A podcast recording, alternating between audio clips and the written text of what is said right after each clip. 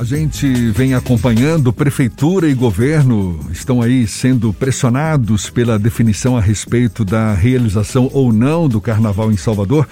De um lado, os setores que defendem a realização da festa e que pensam sob o ponto de vista econômico, e do outro, vem a saúde e o fato né, de que a crise sanitária causada pela Covid ainda é uma realidade. Recentemente, inclusive, a gente conversou com o recém-eleito coordenador do Carnaval 2022, o empresário Washington Paganelli, que defende a realização da festa.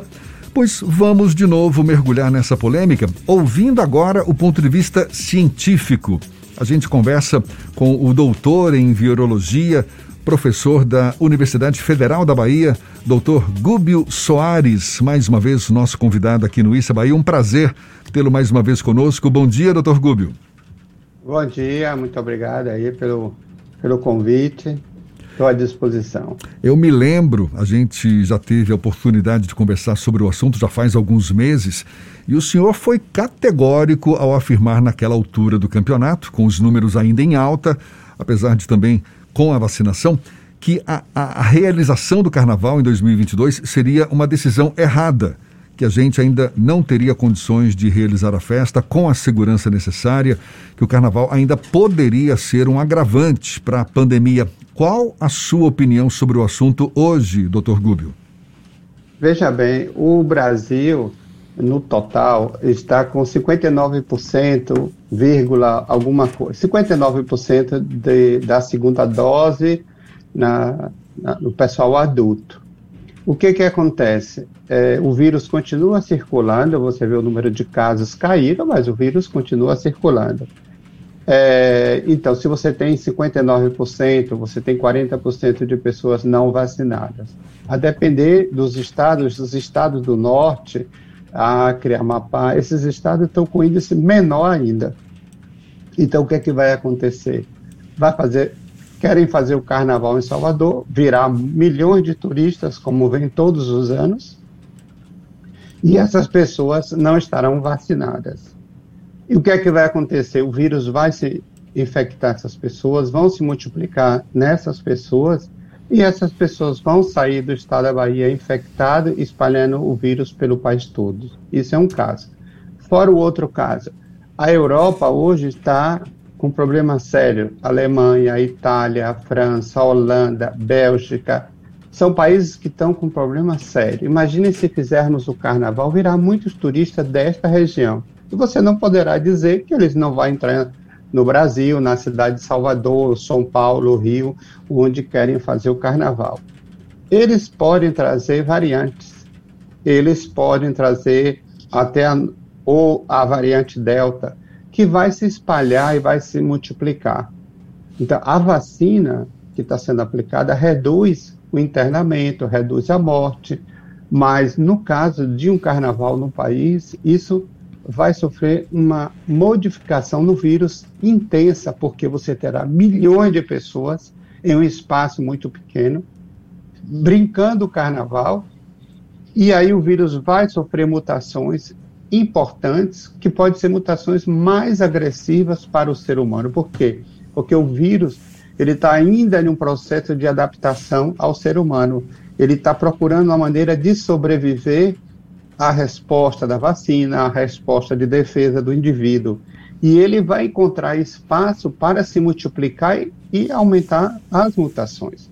Eu acho o carnaval na Bahia precipitado, não deve, não deve ter o carnaval na minha posição científica, né? o vírus não desapareceu, as vacinas, se estão dando a terceira dose na população, isso significa o quê? Significa que os cientistas sabem, a saúde sabe, que a vacina está tendo uma cobertura menor do que se esperava, de cinco meses, né? Então vai se dar uma, vacina, uma terceira dose para fazer o carnaval. O que é que estamos fazendo? Estamos ensinando também ao vírus a se defender, porque o vírus vai aprender é, a resposta imune, porque é assim que funciona na biologia. Haverá uma pressão imunológica sobre o vírus e os vírus mais fortes, né? Vamos assim dizer, vai sobreviver a esse ataque vai se multiplicar intensamente, porque vai encontrar um número grande de pessoas aglomeradas, e aí vamos ver o que é que vai acontecer. Na minha opinião, esse carnaval tem que ser adiado por muito mais tempo para não corrermos o risco de sermos Alemanha, Bélgica e outros países na Europa que não sabem mais o que fazer com essa nova onda na Europa. Então Rubio, a gente tem que se cuidar. A gente tem visto o público voltando a frequentar estádios, shows que ainda não no ritmo de antes, mas que já começam também a ser realizados. Os eventos com mais de com 3 mil pessoas estão liberadas. Por mais que sejam situações que não tenham é, a mesma quantidade de turistas, pessoas que vêm de fora, como a gente imagina no carnaval, mas proporcionalmente não são situações semelhantes. E os números aparentemente não cresceram por causa desses eventos, não? É, aparentemente sim, mas a gente, a gente o, o vírus ele precisa de tempo, né? Ele não ataca imediatamente, né? Ele começa a circular lentamente a partir de, da multiplicação nas pessoas e vai aumentando lentamente, depois ele dispara. Então, o grande perigo hoje é esse, a abertura total né, do, do, do, dos eventos. Lembrando que ainda nós temos crianças, né, vamos dizer, de 5 a 12 anos sem vacinar. Essa, esses indivíduos estão vulneráveis a uma infecção, né? Uma vez que eles sejam infeccionados, é, que eles tenham contato com o vírus, eles serão uma porta de multiplicação do vírus, né? E pode surgir nova cepa nesses indivíduos que não estão vacinados, porque mesmo que vacinem agora as crianças, será apenas uma dose. E uma dose ainda não dá uma defesa a esses indivíduos. Não Professor... sabemos ainda o, os efeitos. Professor, lá no final do primeiro semestre de 2020, segundo semestre de 2020, o senhor tinha uma postura bem conservadora com relação à evolução da pandemia, até porque nós não tínhamos uma perspectiva tão clara sobre o andamento da vacinação. Quando o senhor fala sobre adiamento de grandes eventos, a exemplo do carnaval, o senhor fala a partir de 2023 ou nem assim é possível fazer uma previsão sobre quando teremos um momento livres da pandemia no sentido de risco de morte em massa da população? Eu acho que o carnaval tem que ser pensado para 2023. Por quê? Porque esse ano ainda temos que vacinar mais de 80% da população, né? Tem que dar a terceira dose. Temos que observar quais são os efeitos do vírus se multiplicando na população. O que é que vai acontecer com os novos medicamentos que estão saindo e as novas, e as novas vacinas? Porque as novas vacinas têm que ser incorporada a variante Delta, que está circulando intensamente, por exemplo, no Brasil, está circulando intensamente em Salvador, no estado da Bahia, então, a gente precisa que essas novas vacinas venham com a variante Delta para podermos nos defender da variante Delta. E as medicações estão disponíveis nos Estados Unidos, a Pfizer e outros laboratórios já estão vendendo essas medicações. Essas medicações vão resolver o problema 100%? Não. Vai evitar que o indivíduo não vá para a UTI, que tenha óbito. Mas nós temos casos aqui na Bahia de pessoas que tomaram até a terceira dose, pessoas idosas, e foram a óbito por Covid. Isso existe. Não pode ser negado. O que a gente tem que ter cuidado é com a aglomeração intensa que o carnaval. Quantos milhões de pessoas ficam na rua no carnaval? Dois milhões de pessoas circulando durante três, quatro, cinco dias na rua.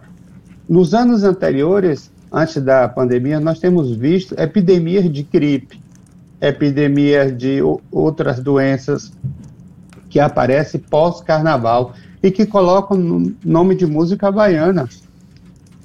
É, conjuntivite, que as pessoas ficam com os olhos vermelhos. Eu me lembro que teve um surto de conjuntivite, começou no Rio de Janeiro, se espalhou na Bahia e outros estados que tiveram carnaval, mostrando que o vírus que causou isso se espalha rapidamente, porque as pessoas viajam, passa dois dias de carnaval aqui, vai para o Rio de Janeiro, vai para a escola de samba, vai e volta. Então, gente, nós não sabemos ainda como controlar o vírus esse, o Covid.